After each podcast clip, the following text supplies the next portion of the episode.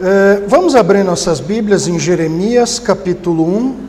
Nós vamos observar hoje nessa escola dominical os versículos 4 a 10. Lembrando que a nossa escola dominical está num novo formato, não um outro formato, um no, uma outra disposição. Os professores costumavam ensinar lá de baixo, né, próximo dos irmãos, para ficar assim num manter aquele clima um pouco mais informal e participativo, mas um bom problema tem acontecido. Tantos irmãos têm vindo, a igreja tem ficado tão cheinha que os irmãos lá do fundo não têm conseguido ver os professores aqui na frente. Né? Quando tinha pouca gente, você vê entre uma cabeça e outra. Né? Agora não, é um monte de cabeça na frente. Isso é um bom problema, mas todo problema precisa de solução. Então a solução é que agora as aulas são ministradas aqui do púlpito. Todo mundo vê bem, todo mundo escuta bem. Estão escutando bem? Estão vendo bem? Não, tem que ver bem. Uma pessoa da minha aparência tem que ser muito bem vista. Isso é uma coisa rara. Meus irmãos, abram aí em Jeremias capítulo 1, versículos 4 a 10 e nós vamos falar do chamado do profeta Jeremias. O texto diz assim: A mim me veio, pois, a palavra do Senhor, dizendo: Antes que eu te formasse no ventre materno, eu te conheci. E antes que saísses da madre, te consagrei e te constituí profeta às nações.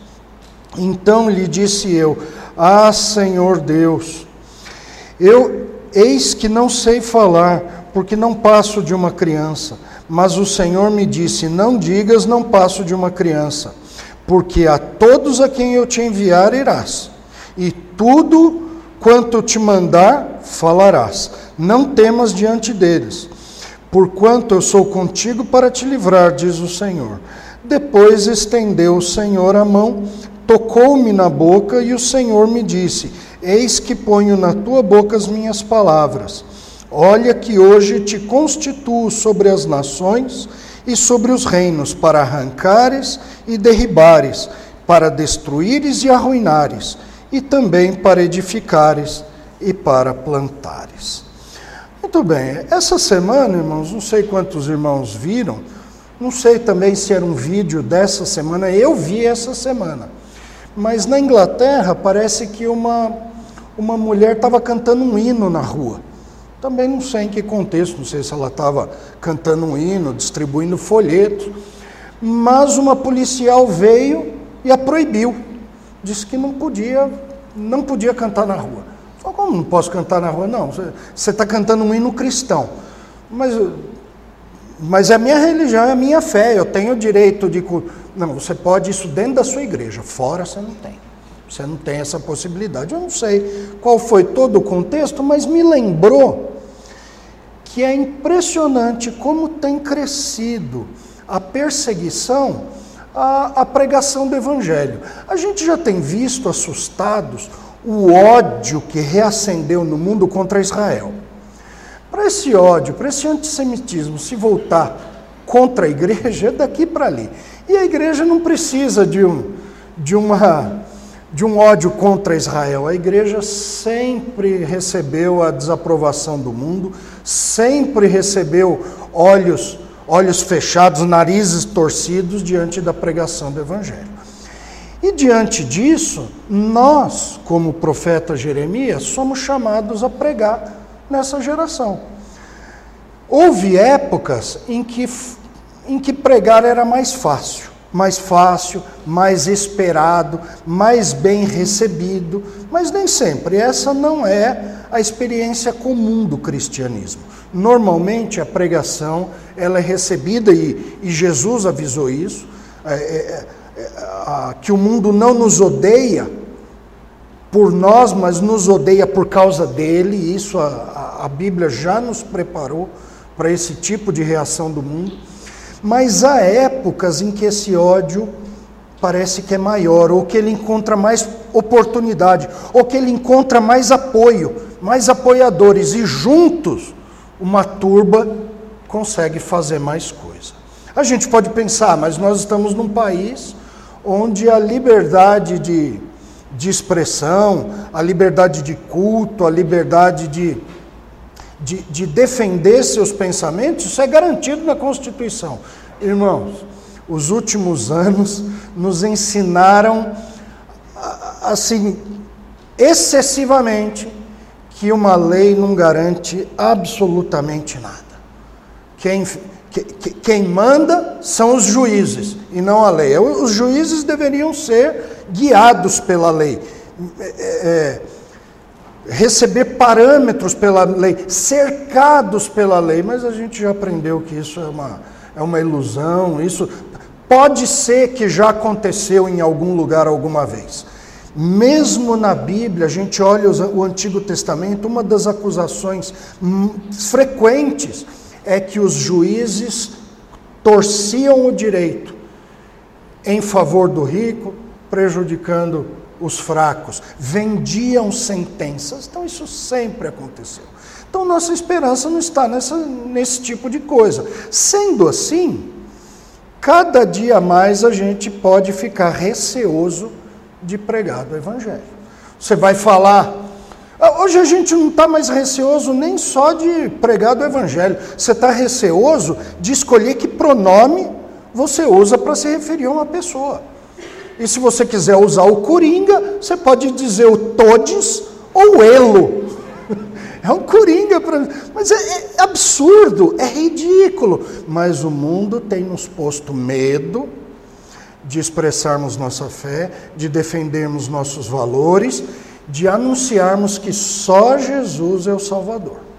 O mundo ensina liberdade para todos, todos têm razão, menos os cristãos.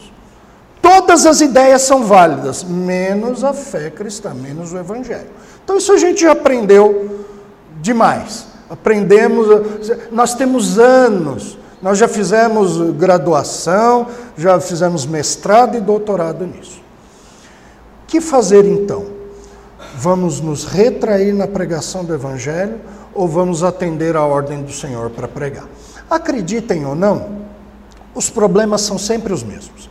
Eu sempre falo que o mundo é sempre o mesmo, as pessoas são sempre as mesmas, as mesmas fraquezas, os mesmos desejos, as mesmas ambições, os mesmos pecados. A única coisa que muda é a tecnologia, nosso meio de transporte, nossas vestes, nosso modo de, de de falar. O resto é tudo igualzinho. E Jeremias passou por uma situação muito parecida, apesar de bem mais específica, mas muito parecida com, a, com o dilema que os cristãos enfrentam hoje.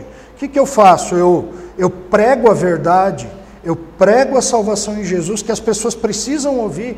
Eu defendo os valores santos que são bons para as pessoas, ainda que elas, que elas nem saibam eu defendo isso e arrumo dor de cabeça para mim, ou eu me calo e mantenho a paz, pelo menos a minha paz, né? E a gente fica nesse dilema. Jeremias passou um igualzinho. Então, nós vamos olhar, apesar dessa disputa interna de Jeremias, quatro razões que levaram ele a pregar. Quatro razões que levaram ele a atender um chamado de Deus que ele a princípio não queria. E que durante o seu ministério até botou às vezes a mão na cabeça e falou: O que, que eu fui fazer? O Senhor me persuadiu e eu fiquei persuadido e eu obedeci. Onde é que eu estava com a cabeça? Mas ele, mesmo nessas horas, ele chega à conclusão que não tinha jeito, que ele, te, ele tinha que falar da verdade. Aquilo que o Senhor ordenou, ele tinha que anunciar. E com isso, com essas quatro razões de Jeremias, nós vamos aprender para nós quatro razões pelas quais somos aptos para anunciar o Evangelho. Hoje, ah, mas hoje é tão difícil, é a época da ciência, né? A ciência, nunca a ciência foi tão desprezada, apesar dos, dos discursos. Nós estamos nessa época pois nessa época mesmo nós somos aptos a pregar o Evangelho e somos chamados para tanto. Então a primeira razão, veja aí na sua Bíblia, é a escolha de Deus. Olha os versículos 4 e 5 que dizem: A mim veio, pois, a palavra de Deus, do Senhor, dizendo: Antes que eu te formasse no ventre materno, eu te conheci. É interessante isso aqui, o modo como Deus inicia o, o diálogo com ele. Deus se apresenta aqui como o formador, o criador de Jeremias. Quem pode pensar, mas Deus ainda está criando? A Bíblia não diz que Deus fez a criação em seis dias e no sétimo dia ele descansou de toda a obra, ele parou a criação. E, e, o, e o que ele criou foi suficiente para se manter, e agora a Bíblia diz que, que, que o Senhor, pela palavra do seu poder, sustenta todas as coisas, ele não cria novas coisas, ele sustenta a sua criação. Mas parece que o que Deus está dizendo aqui é que Jeremias não é um desconhecido para ele, é um plano B. Quando o Senhor formou tudo que existia, quando ele, ele executou a sua obra da criação, ele não criou somente naquele momento e depois, depois a gente vê o que acontece. O Senhor criou naquele momento, quando ele criou Adão, ele já criou junto à história. Ele conhecia cada um de nós. A Bíblia diz que ele, que, que, que, ele nos elegeu nele antes da fundação do mundo. Antes da fundação do mundo, ele já tinha feito escolhas a respeito da história toda. Desse modo, Jeremias é, é descrito aqui como um plano prioritário do Senhor naquele momento, não era um plano B. Deus não botou a mão na cabeça e falou: Oh, oh meu Deus do céu, né? É, mataram, Jeremias, mataram Isaías, Mandei Isaías, Isaías falou, pregou 40 anos. Mandei Miqueias junto, mandei outros profetas. O povo não ouviu. E agora, o que, que eu faço? Deixa eu ver atrás de quem que eu vou correr. Jeremias não é apresentado aqui como um plano B, como, como uma oportunidade que Deus viu na hora e falou: vai você mesmo. Deus formou Jeremias. Quando Deus criou tudo, nos planos do Senhor, Jeremias tinha um papel. E que papel é esse? O Senhor explica que ele disse: Antes que eu te formasse no ventre materno, eu te conheci. Esse eu te conheci aqui é no, naquele sentido bem paulino.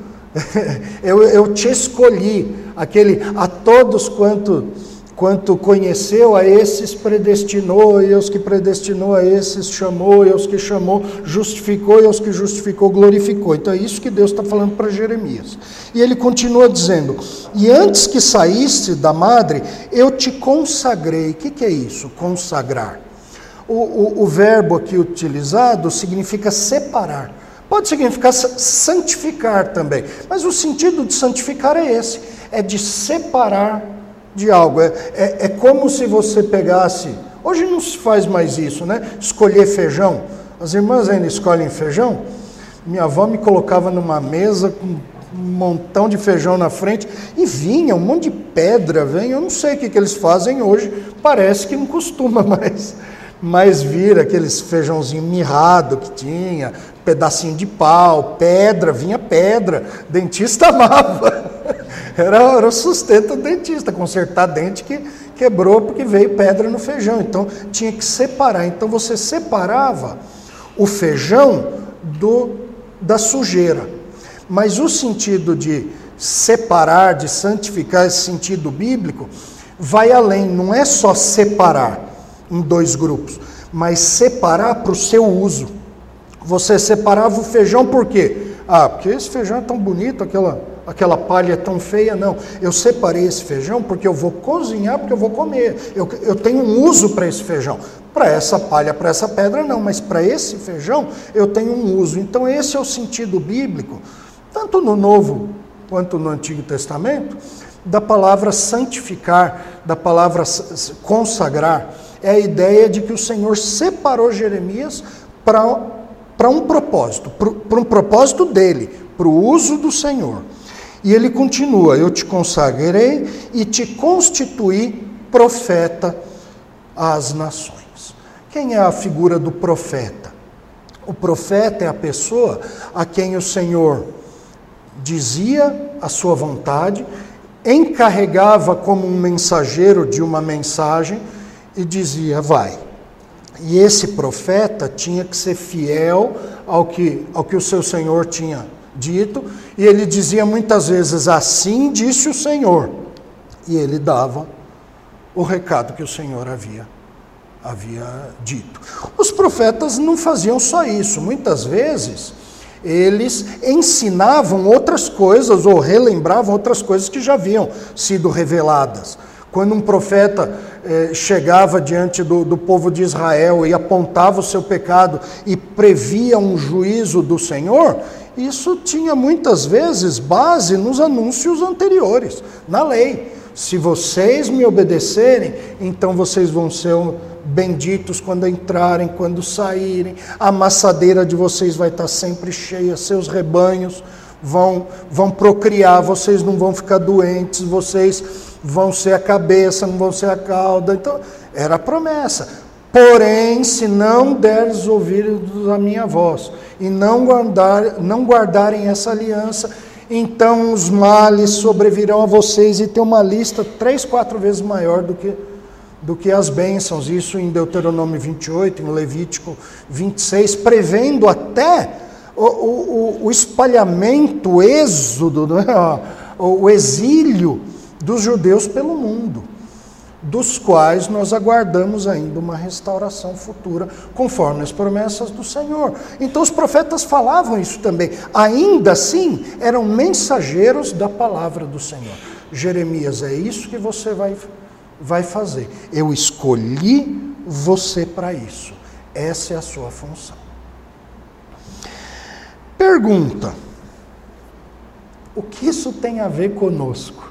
Deus aqui está escolhendo um judeu do Antigo Testamento, no povo de Israel, povo do qual nós não fazemos parte, aquela ideia de que a, a igreja hoje é Israel, isso aí é uma, é uma conclusão equivocada de uma hermenêutica é, atrapalhada, uma hermenêutica que, que se baseia mais na, na história da teologia, ou no que disseram no passado teólogos, durante a história, teólogos que foram muito bons, mas não foram perfeitos, e que deviam ter seu trabalho é, melhorado pelos próximos. Né? Deviam ter aberto uma, um caminho no meio do mato pelo qual a gente entra, e onde eles pararam, o facão está na mão dos próximos, eles vão abrindo a picada e vai seguindo, o caminho vai sendo construído. Mas por questões eh, históricas, denominacionais, teológicas, hermenêuticas, esse tipo de interpretação deixa de lado aspectos da, da análise das Escrituras, colocando-a sobre de modo superior àquilo que teólogos do passado falaram, no que eles acertaram especialmente no que eles erraram. Muito bem, nós não somos esse Israel. Nós somos a, a, igreja do Senhor, nós somos povo de Deus num sentido diferente. Num sentido que muitos de Israel também foram, mas não como um povo diferente da nossa realidade. Então, o que tem a ver a situação de Jeremias, que foi escolhido para ser profeta, não é só um judeu. Nem todo judeu era profeta. Ele foi profeta, Isaías foi profeta, Miqueias foi profeta, Ageu, Zacarias, Sofonias foram profetas. Foram pessoas que o Senhor pegou no meio de milhões de judeus que existiram. O que esse chamado tem a ver conosco? Qual é a relação entre a eleição de Deus e, e ser apto a pregar a palavra do Senhor? Muito simples. Nós vamos lá para o Novo Testamento e ver como o apóstolo Pedro faz essa relação. Vai lá no, no capítulo.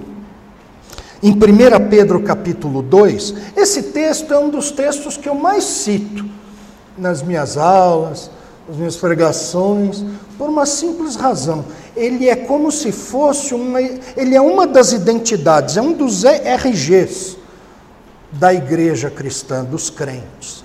Isso aqui mostra quem nós somos e por que nós somos. Olha o que diz 1 Pedro 2,9. Vós, porém, sois raça eleita. Isso aqui está sendo dito para pessoas no, no, no Novo Testamento que creram em Jesus e assim receberam o Espírito Santo e foram introduzidos na igreja. Foram introduzidos nesse, nesse povo invisível, introduzidos nesse corpo que nós chamamos de igreja. Ele diz: Vocês são uma raça eleita. E ele continua: sacerdócio real, nação santa, povo de propriedade exclusiva de Deus, a fim de. Olha só, nós não somos só uma raça eleita, não somos só pessoas eleitas, não somos só uma igreja separada, escolhida e separada do Senhor, pelo Senhor, do mundo para o seu uso. Nós somos também a fim de proclamardes as virtudes daquele que, nos, que vos chamou das trevas para a sua maravilhosa luz. Aqui está a relação entre a escolha do Senhor a escolha que ele fez no meio do saco de feijão cheio de palha e ele tirou feijões de lá. Ah, essa minha essa minha comparação ela é pobre. Ela é pobre porque ela não leva em conta que o Senhor nos tornou um, um bom feijão. Dentro daquele saco nós éramos aquele feijãozinho mirrado mas pelo poder do Senhor e pela fé que Ele nos concedeu no Seu Filho, Ele nos tornou filhos de Deus. Ele nos santificou, Ele nos justificou. Então Ele pegou aquele feijãozinho mirrado que não servia para nada e tornou num feijão muito bonito para fazer ó, um prato tremendamente gostoso. Porque nós temos qualidade em nós? Não, porque o Senhor nos transformou. Mas não é esse o, o, o, o ponto que nós estamos destacando aqui, mas que o fato do Senhor ter nos escolhido e nos chamado para si implica é, nele ter também nos dado um, uma vocação, não só daquela da, da salvação, mas de uma missão. Ele nos chamou para quê? Para proclamarmos as virtudes daquele que vos chamou das trevas para sua maravilhosa luz. Quem é esse? Quem é esse? É o nosso Senhor. O Senhor Deus, o Senhor Jesus. Ele nos chamou das trevas para sua maravilhosa luz. E nós fomos eleitos, fomos feitos como que uma nação santa, uma nação de sacerdotes, para proclamarmos a salvação que há em Jesus.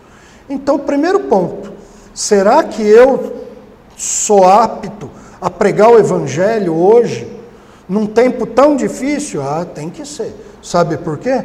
Porque você estava perdido e o Senhor o escolheu. E escolheu quando? Quando ele estava correndo atrás de um plano B? Não. Lá atrás, quando ele formou Adão, antes dele criar as coisas, ele separou todo o seu povo. Ele formou a história junto, de modo que ele pôde falar até para Jeremias: Antes que eu te formasse no ventre da sua mãe, o Senhor também nos formou nesse ventre. E nesse ventre ele também nos elegeu para sermos profetas em Israel? Não. A nossa missão é outra. A nossa missão é proclamar no mundo as virtudes daquele que nos chamou das trevas para sua maravilhosa luz. Então nós somos pessoas capazes ou pessoas a, a, a, quem a missão de pregar o Evangelho foi dada? Somos. Desde quando? Desde quando o Senhor nos elegeu. Ele nos elegeu para um propósito, vários propósitos, mas um deles é pregar as verdades do Evangelho. Então, essa é a primeira razão.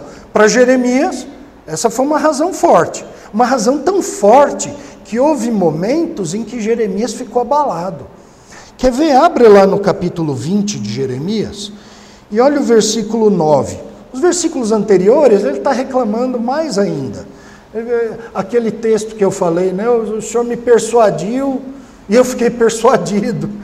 É como se dissesse: ah, o senhor me enganou, senhor. O senhor me, o senhor me fez crer que ia ser uma boa tarefa e agora está todo mundo me perseguindo. Né?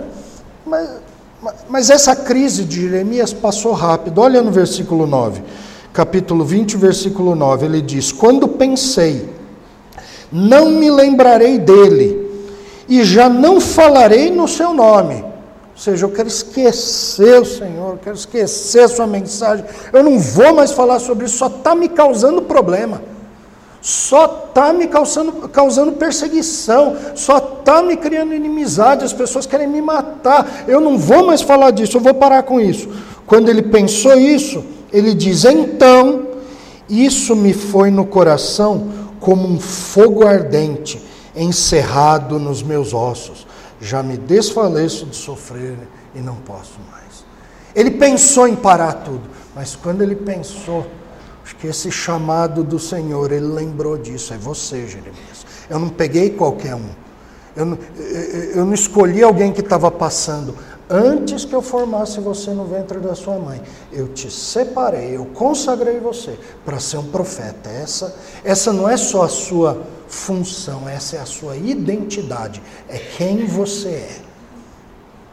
É quem nós somos também, não profetas, mas anunciadores, pregadores, defensores dos valores do Senhor, do Evangelho do Senhor Jesus Cristo, do anúncio do, da, da, do seu reino da, do seu retorno, do estabelecimento do seu reino e da vida eterna. Isso é quem nós somos, proclamadores dessa verdade. Mas não parou por aí. Jeremias teve mais, mais motivações, mais razões para atender esse chamado. E a segunda está nos versículos 6 e 7, que são a, a ordem do Senhor. Aqui, aqui é um negócio bem simples. O Senhor mandou e ele tinha que obedecer. Olha só. Então eu lhe disse: Ah, Senhor Deus, eu, eis que não sei falar, porque não passo de uma criança. Qual foi a resposta de Jeremias ao chamado? Ah, Senhor, não dá para mim. Ele se negou aqui. E ele deu duas razões. Quais são as duas razões? Olha aí no texto. Primeiro, ele ele murmurou aquele, ah, Senhor Deus, lembra de, de Gideão, né? Gideão também falou, ah, Senhor Deus, eu, a minha família é a mais pobre da minha tribo. E dentro da, da minha casa eu sou o menor. Ah, Senhor Deus, né? Não, não faça isso comigo. Jeremias começa a fazer isso também.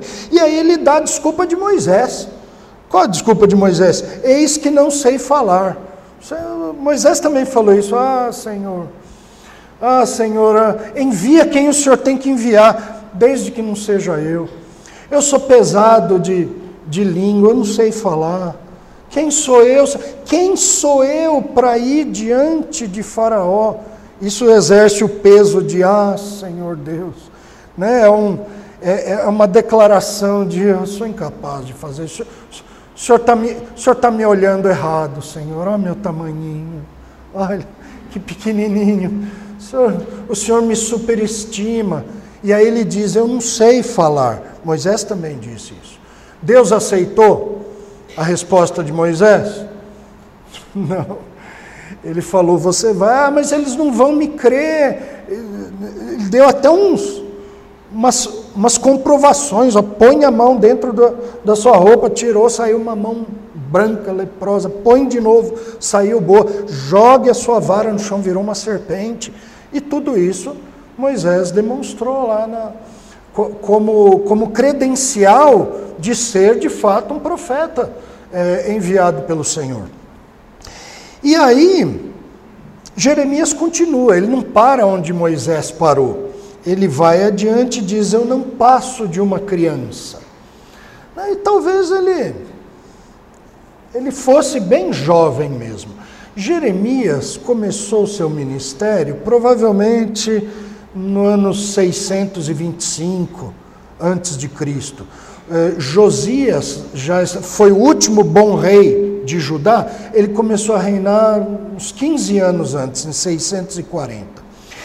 E aí, Jeremias, começando mais ou menos por volta de 625 eh, antes de Cristo, ele profetizou pelo menos até depois da queda de Jerusalém no ano 586 antes de, de Cristo, praticamente 40 anos depois. E mais, ele cita a, a, alguns, alguns teólogos, alguns estudiosos do Antigo Testamento acham que, que, que, que essa última menção é, que ele faz pode ser uma, uma inclusão por outra, por outra pessoa, por um redator, mas ele fala de uma coisa que aconteceu só em 560 antes de Cristo, que foi a, a, a restauração do, do respeito ao, ao último rei da casa de Davi que estava preso na Babilônia e que aí ele foi honrado, passou a se sentar à mesa do rei. Isso só aconteceu em 560, ou seja, uns 65 anos depois do início do, do seu ministério. Levando em conta que ele não deve ter morrido de velho, já que a, a tradição rabínica antiga diz que ele, quando, quando os judeus que mataram o governador que Nabucodonosor colocou na, na, ali na, na, região de Jerusalém. Quando eles mataram ele, eles fugiram para o Egito, sob protestos de Jeremias e levaram ele junto. Dizem que Jeremias reclamava todo dia, ficava, a gente não devia ter vindo, a gente tem que voltar, o Senhor falou que é para a gente ficar é, na, na, na, terra de Israel, que Ele vai proteger a gente, vamos voltar. A, a Bíblia diz que não era para voltar para o Egito, diz que Ele perturbou tantas pessoas que mataram ele.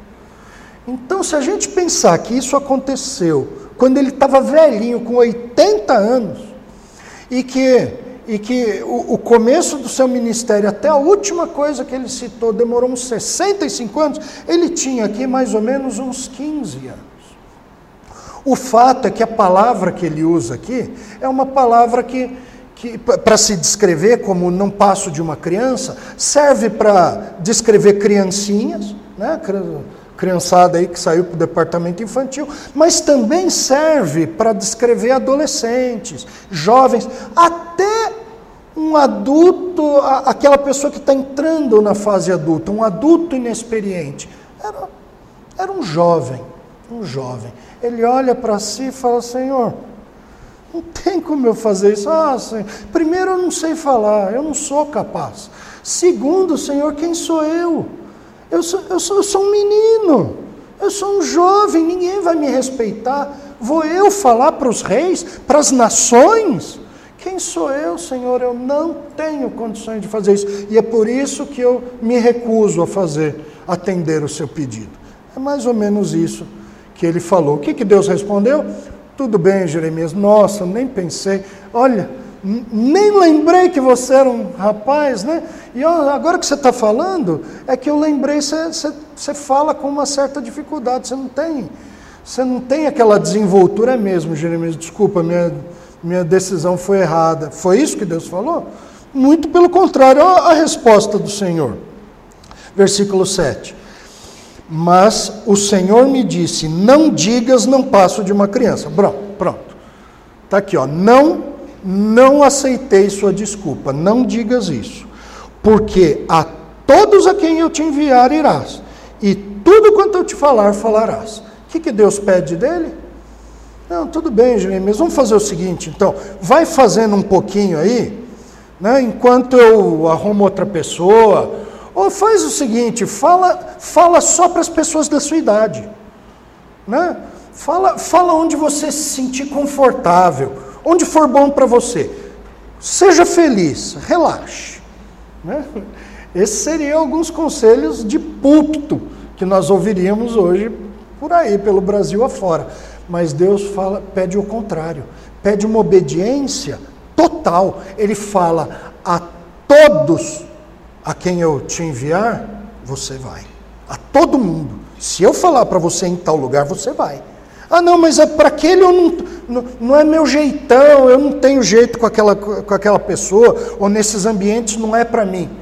Eu falei para você ir, você vai. E tudo que eu te disser, você vai dizer, não, peraí, ó, eu vou, eu vou falar aqui um, uma parte, essa outra é muito dura. Então eu vou, com sabedoria né, que Deus me deu, muita gente usa esse tipo de, de, de, de, raciocínio, com a sabedoria que Deus me deu, então não vou atender toda a ordem dele. Eu vou aonde der para eu ir, aonde for bom para mim, aonde eu não me complicar. E eu vou escolher partes da sua mensagem que não me tragam problemas. O mundo faz isso hoje. faz isso hoje. Tem igrejas que fazem isso hoje.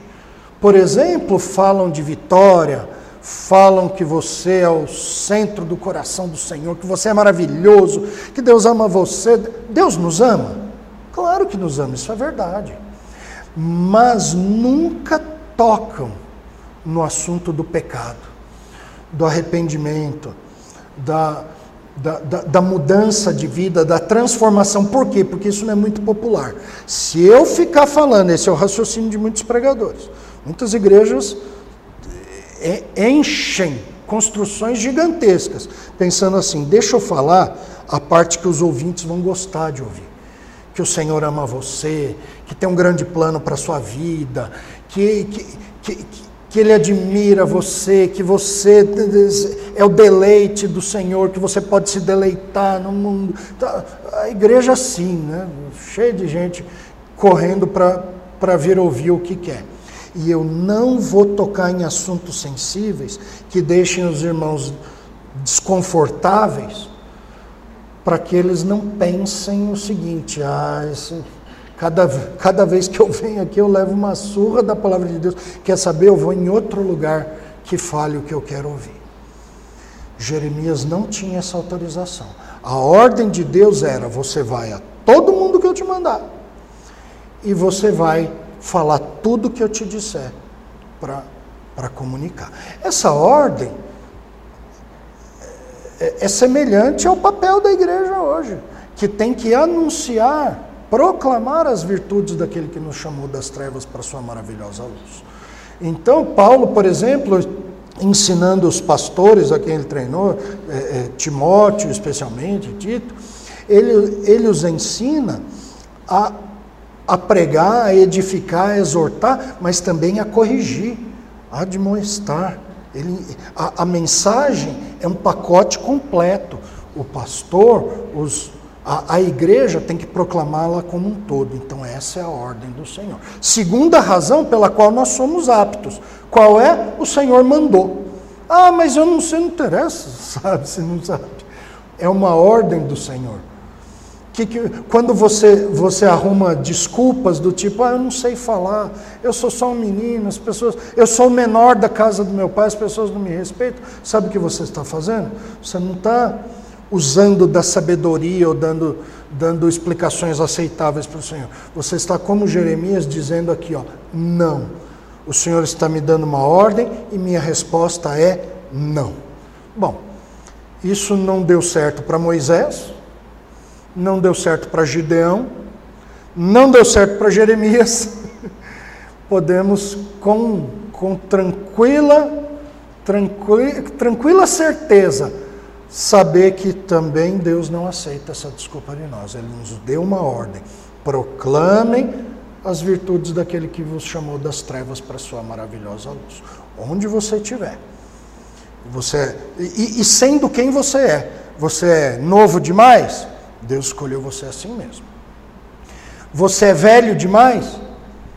Não caducou o mandado do Senhor, a, a, sua ordem você é, é, é, homem, é mulher, você torce para um time, você fala bem, você não fala, você é rico, você.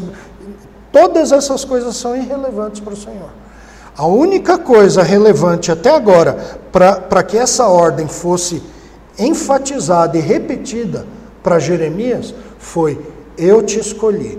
Antes de formar você, eu te escolhi, eu te consagrei e eu coloquei você como um profeta às nações. Há uma semelhança muito grande aqui com a nossa própria identidade e a nossa função como igreja do Senhor. Em terceiro lugar, versículo 8, a proteção de Deus. O Senhor continua dizendo e diz: Não tema diante deles. Aí aqui é de se perguntar: Não tema. Jeremias não falou nada de ter medo. Jeremias declarou duas razões. São as razões declaradas. Quais são as razões? Eu não sei falar e eu não passo de uma criança. Foi só isso. E o Senhor falou: Isso aí não serve, do jeito que eu te mandei, você vai fazer. E tudo, integralmente. Mas aí o Senhor entra com um outro aspecto, que não foi declarado por Jeremias, mas talvez fosse a razão interna dele. talvez até motivado pelas suas limitações, que eram limitações mesmo. Ser um menino para pregar na, na corte de, de Judá não é, não é assim de, de, de, de, de encorajar demais a pessoa. Segundo, habilidade no falar.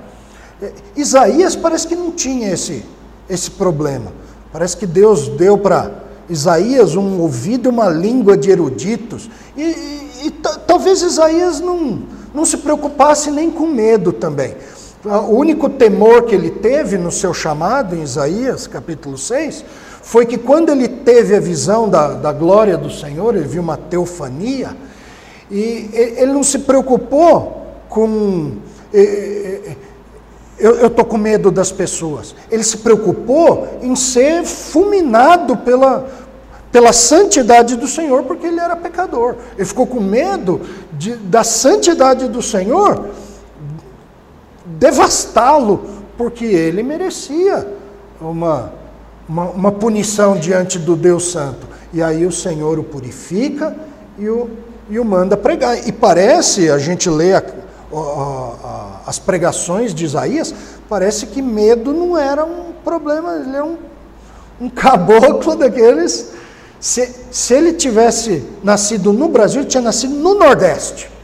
Sabe aqueles cabra macho? Esse era Isaías. Jeremias. Jeremias era aqui do braço. Jeremias era, era diferente, era mais pacífico. E era, e era pequeno, e era limitado, e era, talvez fosse da roça. o Senhor já vai além e fala: Jeremias, você não falou, mas eu sei o problema. Não temas, não, não precisa ter medo. Eu entendo o seu medo, não precisa ter medo. E ele dá razões para isso.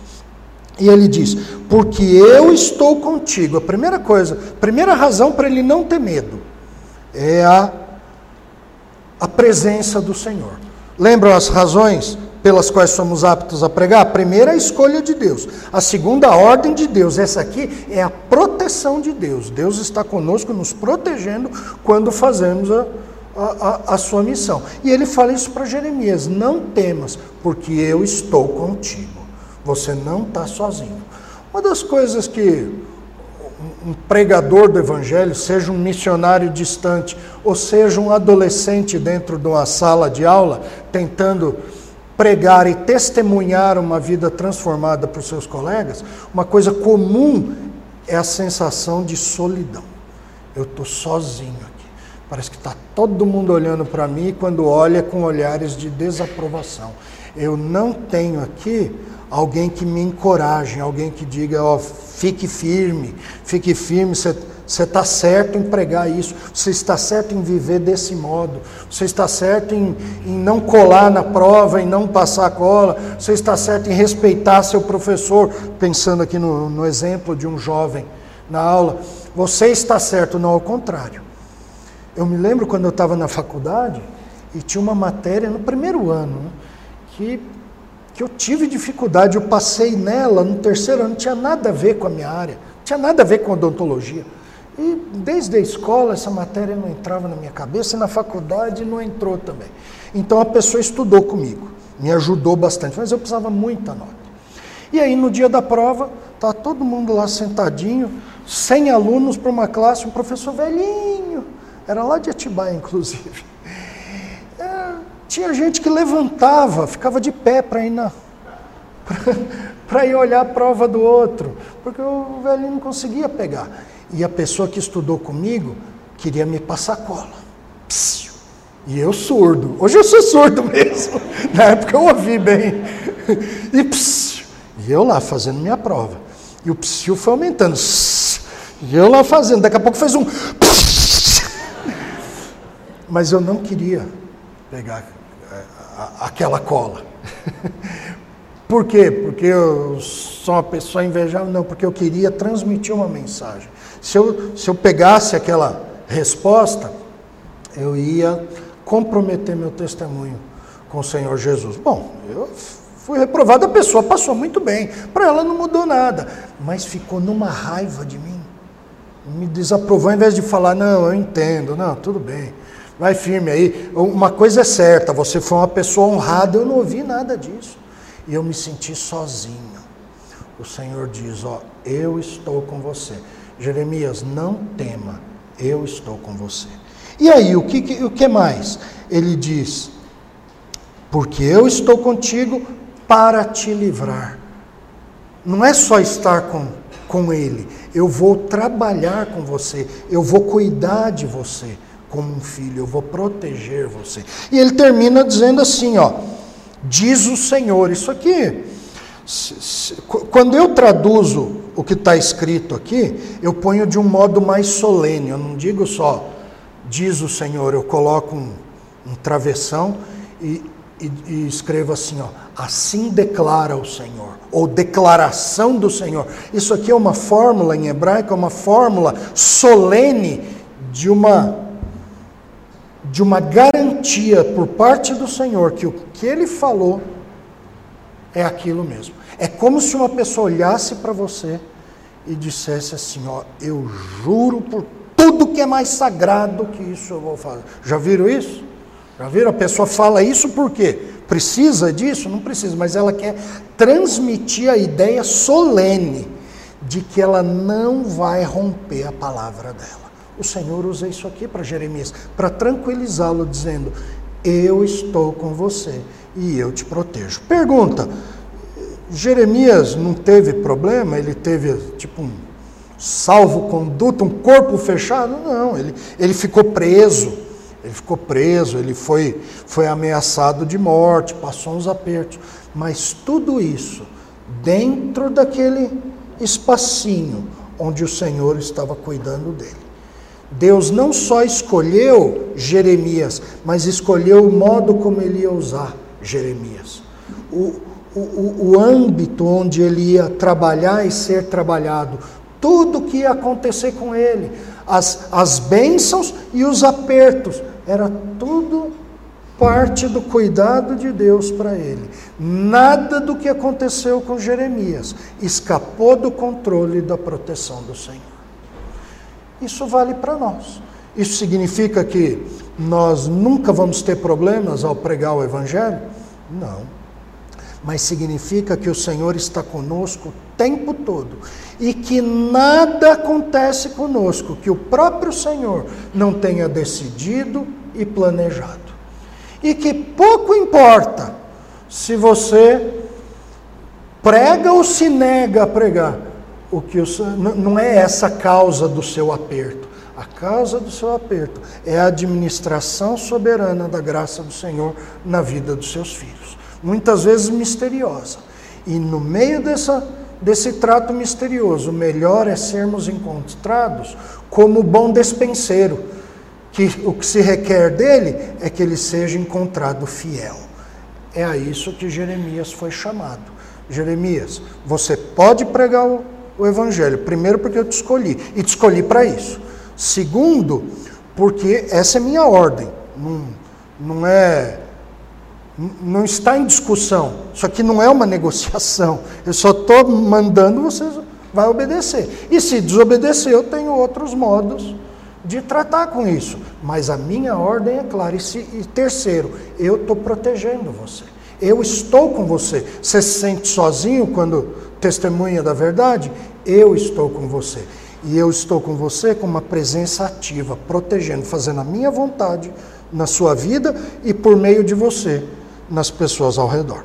E por fim, aí a última desculpa de Jeremias caiu, ah, eu não sei falar, eu não sei falar. Olha lá os versículos 9 e 10, é a capacitação de Deus. Depois estendeu o Senhor a mão e tocou-me na boca, e o Senhor me disse: Eis que ponho na tua boca as minhas palavras Olha que hoje te constituo sobre as nações e sobre os reinos. Essa, essa experiência aqui lembra aquela teofania que Isaías presenciou. Isaías olhou em cima do templo e viu um, um sublime e alto trono e o Senhor assentado nele com anjos ao redor, proclamando a santidade do Senhor.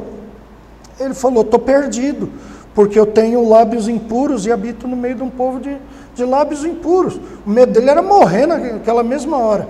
E aí então um anjo tirou uma, uma tenaz.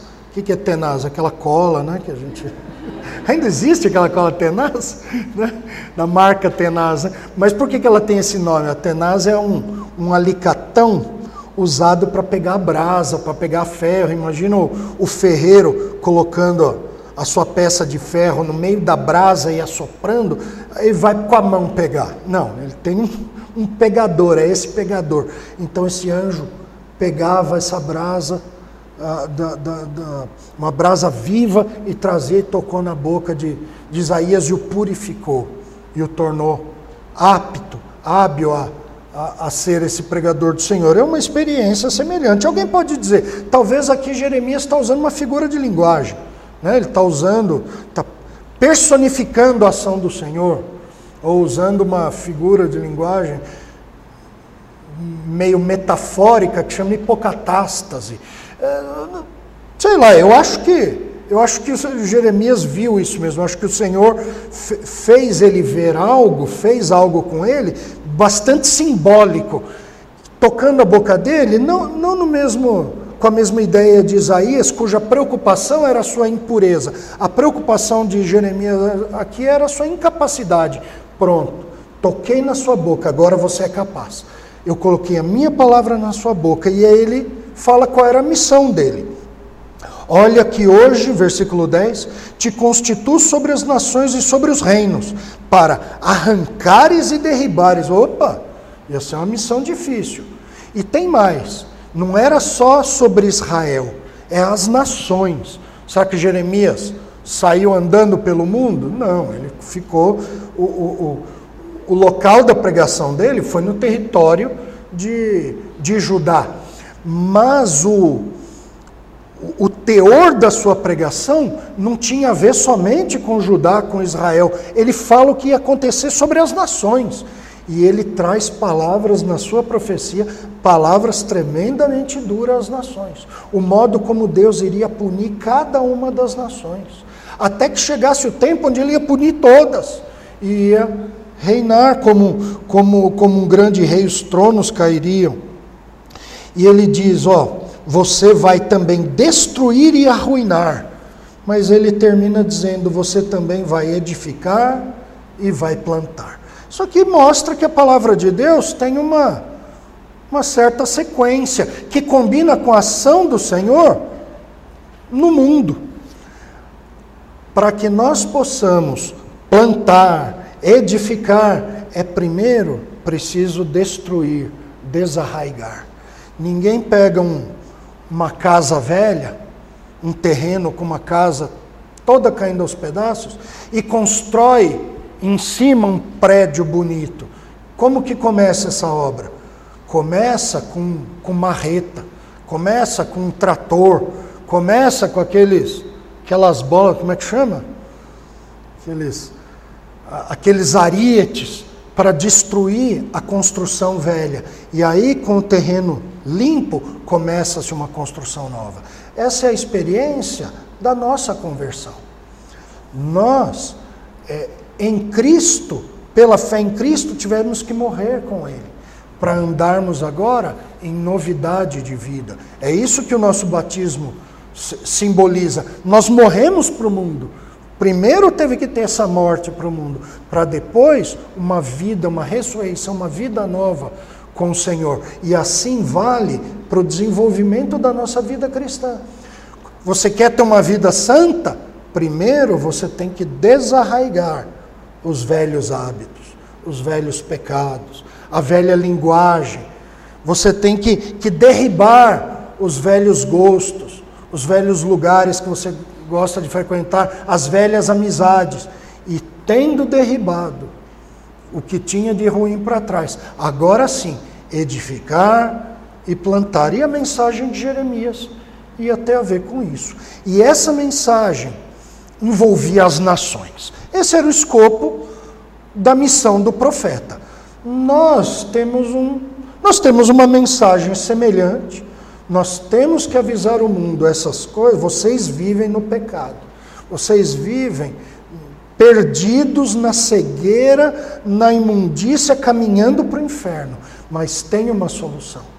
Arrependam-se disso, creiam em Cristo, coloquem somente em Cristo a confiança da sua salvação e vocês serão transformados, serão renovados, serão perdoados, santificados e terão a vida eterna.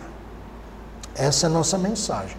Mas essa nossa mensagem, a sua como pregador individual dessa verdade, como proclamador dessas virtudes, você não consegue e nem tem a responsabilidade de abranger o mundo. Essa era a responsabilidade de Jeremias. Deus colocou ele como um profeta às nações. Está lá no versículo 5. E te constituí profeta a quem? Às nações. Nós não. O Senhor não nos deu uma, uma missão tão grande, mas Ele nos colocou num lugar de, definido. Ele não deu as nações para você pregar, mas Ele deu a família para você pregar. Colocou você numa família. Ele colocou você num emprego. Ele colocou você numa escola. Ele te colocou numa vizinhança, num bairro. Esse é o escopo da sua missão. Não é atingir pessoas que você nunca vai ver, mas atingir, proclamar a verdade às pessoas a quem Deus constituiu você como pregador, assim como ele também fez com Jeremias, no caso dele, profeta às nações. Então nós temos quatro razões aqui para sermos pregadores da verdade. Mesmo com medo, mesmo num mundo que está cada dia mais assanhado, ensaiando uma perseguição maior aos cristãos, em especial aos cristãos que testemunham ativamente a verdade, seja com suas vidas, seja com suas palavras, pregando o evangelho, anunciando a salvação somente pela fé no Senhor Jesus Cristo. O mundo está ensaiando uma resposta maior em oposição a isso, mesmo nisso tudo. E mesmo você sendo, olhando para si e falando, mas quem sou eu? Fala, ah, eu vejo o pastor Marcos pregar lá, as palavras parecem que saem da boca dele com uma... Eu nunca vou saber pregar desse jeito. Não precisa, não precisa. Essas são as desculpas que Deus não aceitou de Moisés, de Gideão e de Jeremias. Ele não aceitou que, que você é pequeno demais ou que você não sabe falar. Ao contrário, ele diz: Eu te escolhi e sou eu que capacito você. Você vai falar para as pessoas a quem eu mandar. A todos a quem eu te enviar, você vai. E Deus já te enviou. Já te enviou a sua família, já te enviou à sua escola, ao seu emprego, aos seus colegas, ao seu bairro, aos seus grupos, ele já te enviou. E agora ele diz: tudo que eu falar, você você dirás. Você vai fazer isso. E é uma mensagem completa, que tem um lado que é de derribar, mas que tem outro que é de edificar, e você vai falar tudo. Sabe por que, que você vai falar tudo? Por causa da escolha de Deus. Eu te escolhi para isso por causa da ordem de Deus, eu te mandei fazer isso, por causa da proteção de Deus, não temas, eu estou com você, eu vou te proteger. E por causa da capacitação de Deus, eu coloquei na sua boca as minhas palavras. Por isso, o Novo Testamento diz o seguinte: Marcos 13, 11 diz: Quando, pois, vos levarem e vos entregarem, não vos preocupeis com o que haveis de dizer, mas o que vos for concedido naquela hora, isso falai, porque não sois vós que falais, mas o Espírito Santo. É o Novo Testamento repetindo a velha lição, a velha e única lição, de que o Senhor nos separou para a sua obra e o Senhor é quem nos capacita para a sua obra. Por isso, aquilo que Ele nos manda fazer é o que nós fazemos junto com Ele com sua aprovação, com sua proteção, com sua presença. Vamos, vamos orar. Senhor, muito obrigado por escolha tão fantástica e magnífica. Obrigado porque ela começou nos escolhendo para nos tirar das trevas, das trevas e nos colocar na, na luz, na luz do teu filho amado. Onde nós fomos transformados e temos a garantia da vida eterna. Mas mais do que isso, Senhor, o Senhor nos escolheu para servirmos o Senhor para sermos embaixadores da tua palavra. Nos ajuda nisso. Nos perdoa porque temos permanecido calados demais no meio de um mundo que nos amedronta, e que nos faz esquecer quem está conosco. E um mundo que precisa ouvir tal palavra, apesar de rejeitá-la, Senhor, nos capacita mais, nos mostra mais a Sua presença, nos, nos enche de fogo, nos, nos faz arder, como Jeremias também ardeu quando pensou em desistir, e nos faz anunciar a Sua presença, de modo que, que a nossa pequena igreja possa gritar como se fosse um grande alto-falante no nosso bairro, no nosso mundo, na nossa cidade, que só Jesus Cristo é o nosso Salvador. Nos abençoe e nos ajuda, Senhor, é o que pedimos no nome do Senhor Jesus. Amém.